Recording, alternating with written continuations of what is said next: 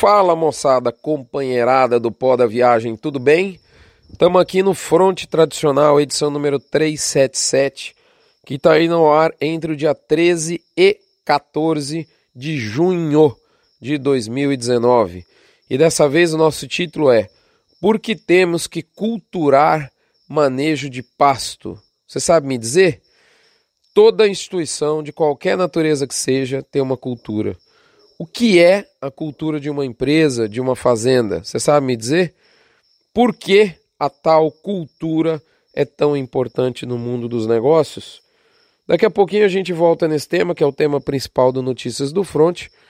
Antes disso, você sabe, não custa lembrar, nós vamos direto para o comentário da cabine de comando. Pessoal, mercado estava igual tartaruga com relógio nas costas. Não via a hora. Desde a última segunda-feira, uh, tinha uma, uma, uma bifurcação, uma dicotomia no mercado.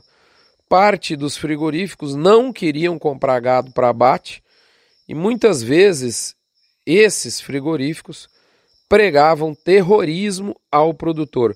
É evidente que há muitas exceções, isso não é uma regra. E esses frigoríficos jogavam as ofertas balcão entre 3 a 5 reais por arroba abaixo daquele nível que a gente observava no mercado no dia 29 de maio, um dia antes de começar toda essa celeuma. Uma outra parte das indústrias pressionava o bovino, mas sem fazer terrorismo e, no limite, pagava os mesmos preços praticados antes dessa confusão.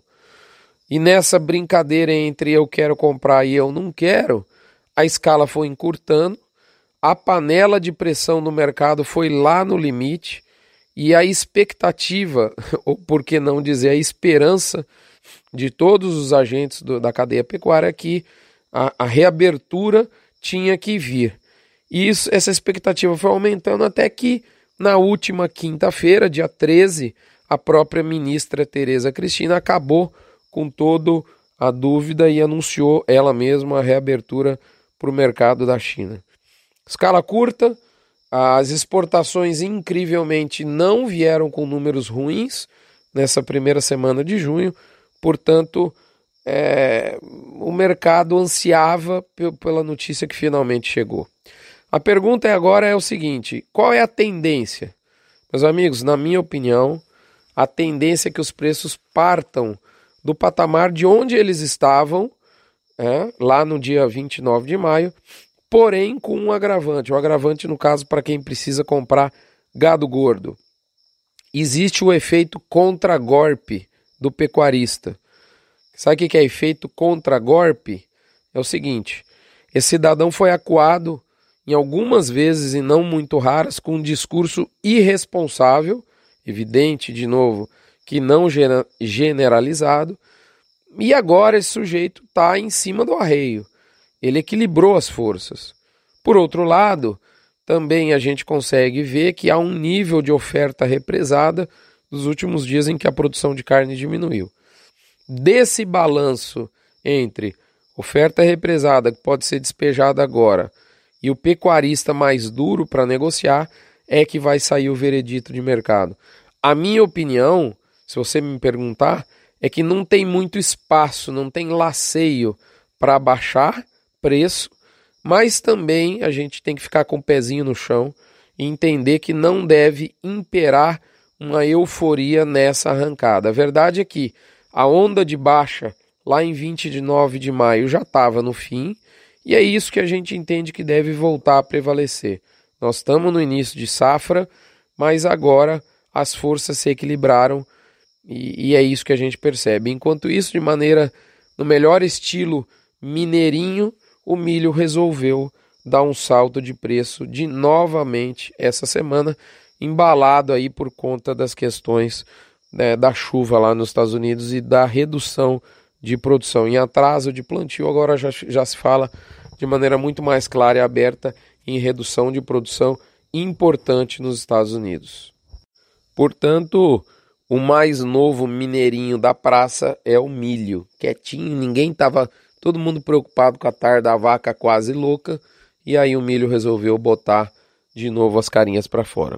Lembrando a você que esse mini front, ou melhor dizendo, esse front chega até você no oferecimento de MSD Saúde e Reprodução Animal, Virginiamicina, o VMAX da Fibro, Aglomerax, suplemento para uso no período das águas da Conan, Boitel da Agropecuária Grande Lago, Bifet, suplemento energético para quem quer adensar a dieta de bovinos e, por fim, frigorífico Minerva. Pessoal, outra pergunta além dessas duas, né? O que, que vai acontecer com o mercado? Para onde ele vai? Né? Uma outra pergunta podia ser é, e aí, mas tem alguma lição para a gente aprender a partir dessa confusão de vaca quase louca ou não? É essa pergunta que a gente podia podia estar tá se fazendo nesse momento, né? É, é, é, é final de safra, a gente entende que o mercado pode realmente voltar, é, talvez a gente não tenha muito espaço para queda nesse momento. Acho que a gente tem que respeitar um final de safra, mas o, as forças se equilibraram, né? É, então, do ponto de vista de mercado, acho que é isso. O, o, fundamental nesse momento é a gente observar a partir da semana que vem como é que o mercado vai abrir. E por fim, para finalizar o assunto vaca quase louca, a gente vai te perguntar o seguinte: vamos esquecer esse problema, mas quais são as lições que a gente pode e deve se lembrar para sempre? Eu diria que são várias, eu vou listei aqui 10. Eu vou citar aqui para vocês. Primeiro, o futuro é sempre opaco, proteção de preço é sempre indispensável.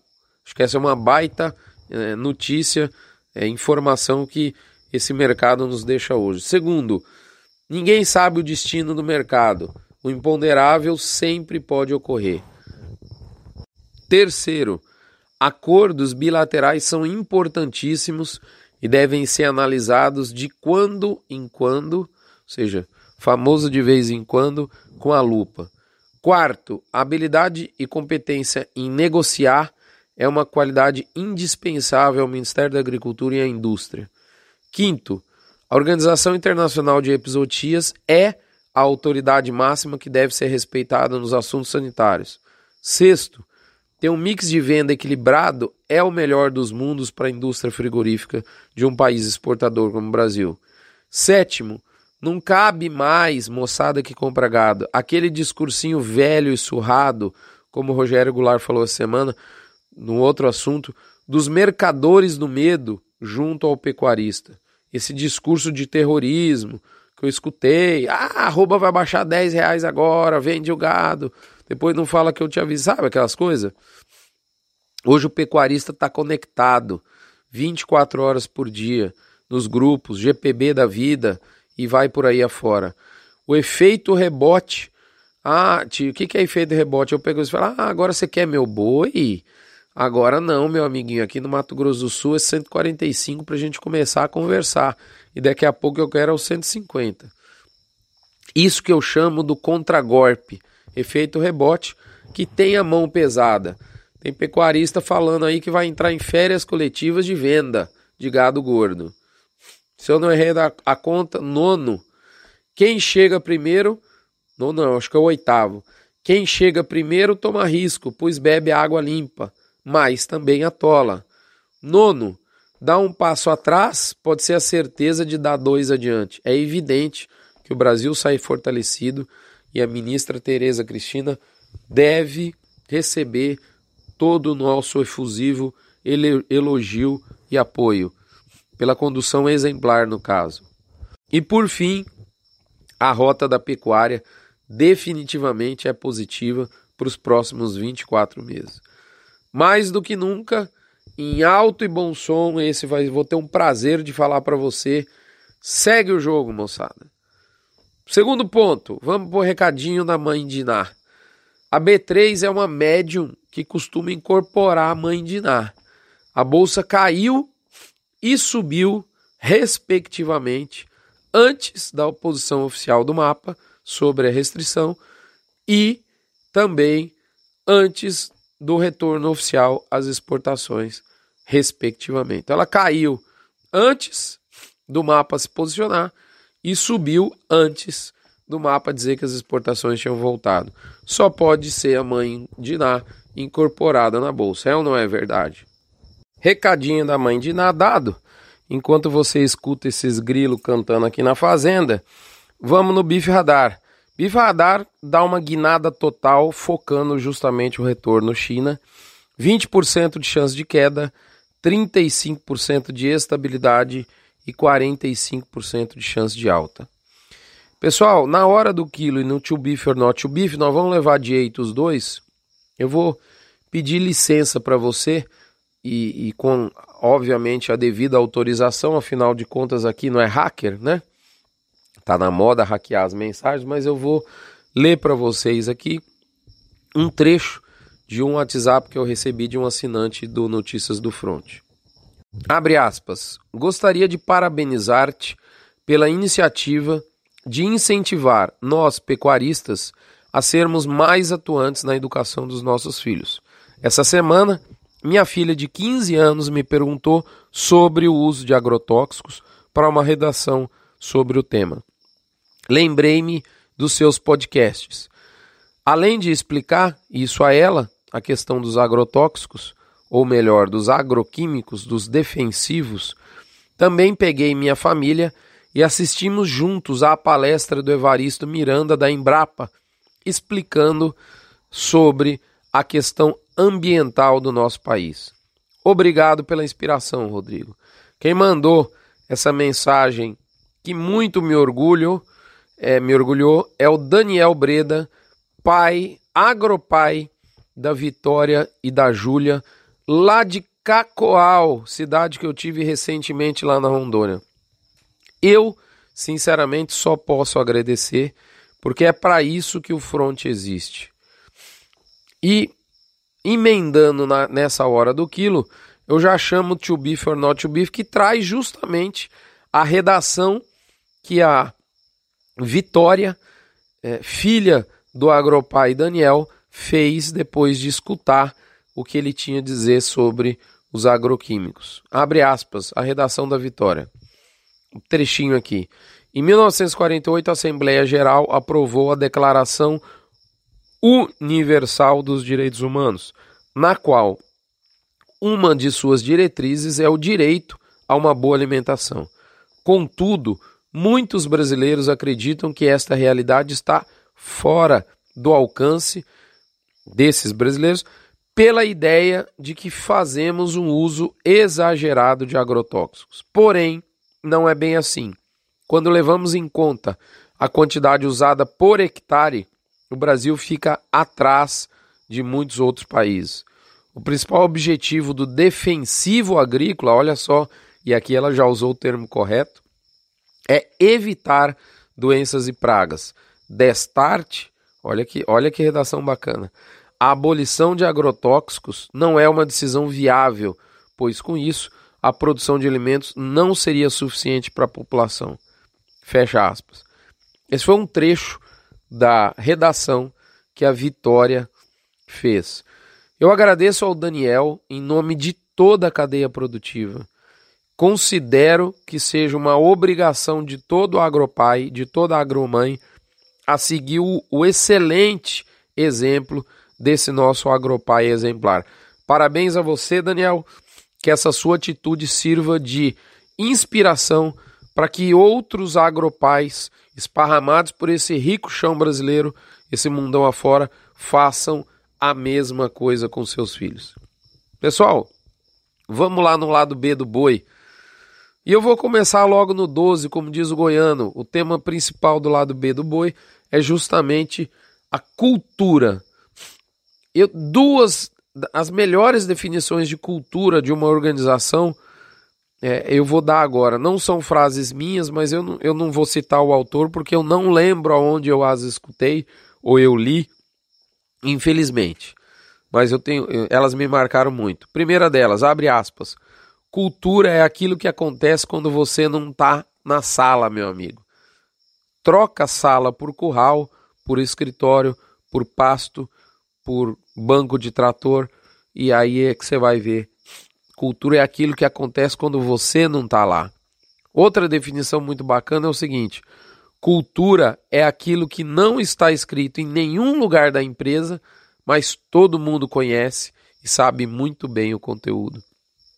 Essas são as duas melhores definições de cultura que eu conheço. Ficou claro o que eu quero dizer como cultura de uma organização? É aquela, em resumo, é aquela gama de regras, entre aspas, que regem o funcionamento de uma organização que simplesmente existem, independente do conceito seu como gestor. Talvez o maior exemplo, já que você quer, para ficar mais claro ainda a questão de cultura, do, do, do mundo é, brasileiro, né, da, desse universo né, que o nosso país tem no mundo dos negócios, é o caso dos, dos três, da tríade, dos três empresários que montaram o Império Global: Jorge Paulo Leman, Marcel Teles e Beto Sicupira. Sicupira. Eles são donos da Embev, Burger King, Heinz e aí vai.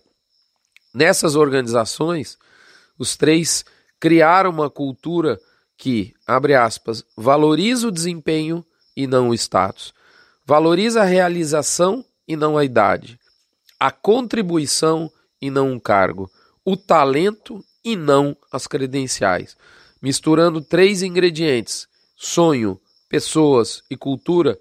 Eles criaram uma receita para o sucesso sustentado. Os três sócios acreditam que as melhores pessoas anseiam pela meritocracia, enquanto as piores, as medíocres, têm medo dela. Pessoal, fecha aspas. Esse é um trecho de um livro meu de cabeceira, Sonho Grande, da Cristiane Correia, que eu absolutamente recomendo a todos vocês.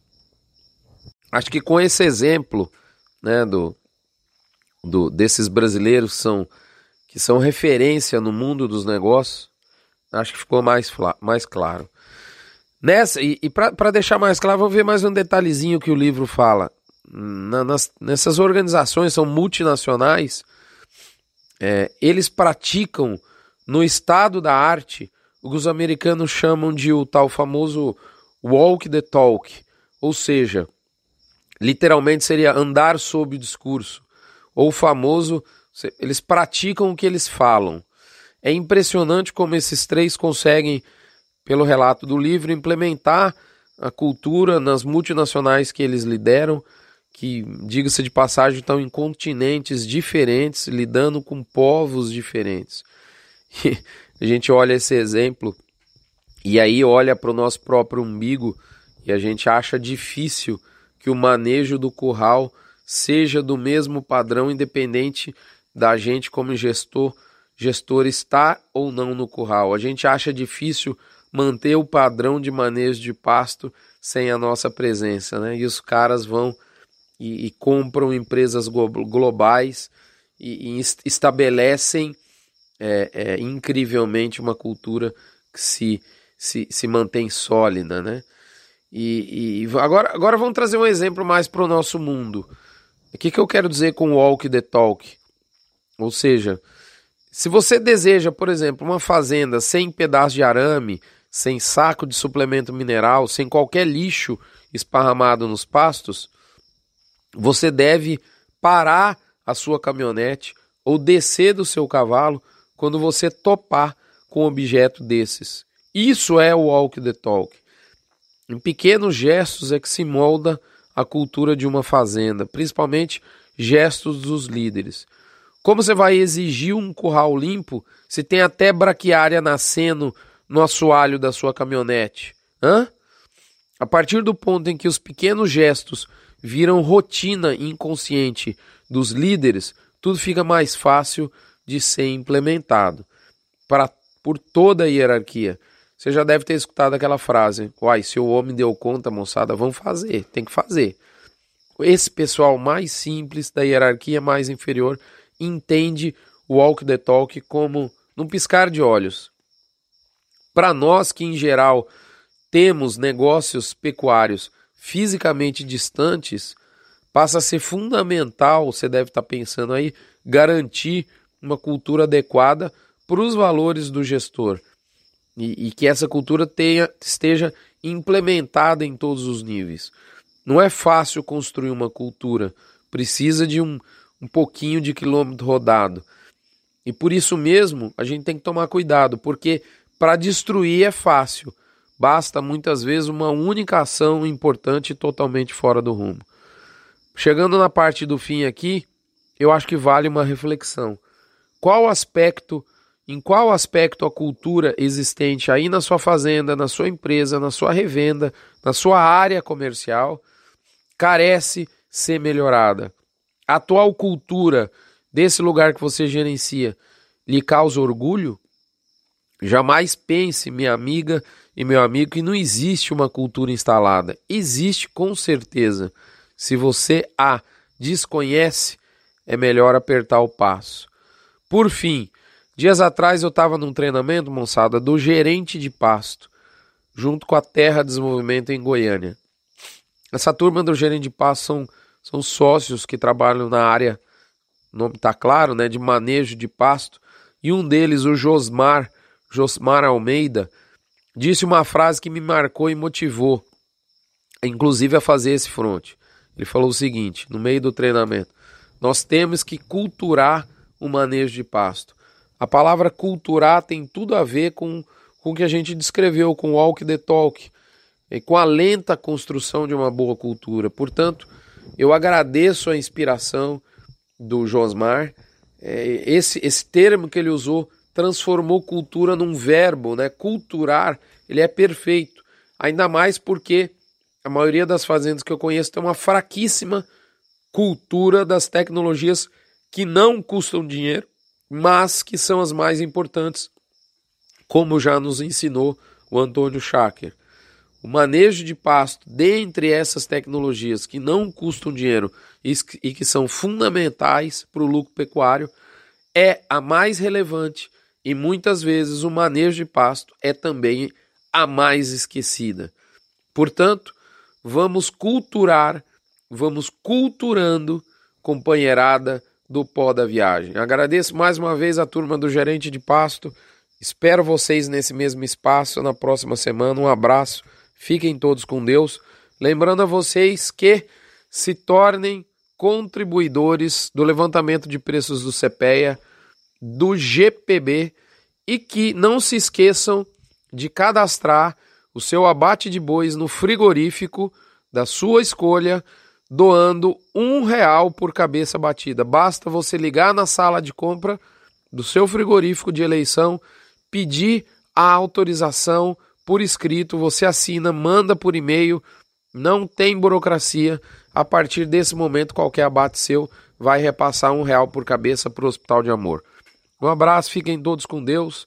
Se Deus quiser, na próxima semana com a garganta um pouco melhor, e nós vamos tocando aqui. Agora esquece a vaca quase louca, segue o jogo, mercado, vida nova e vamos culturar manejo de pasto, vamos culturar uma comercialização mais eficiente. Até a próxima semana, fiquem com Deus.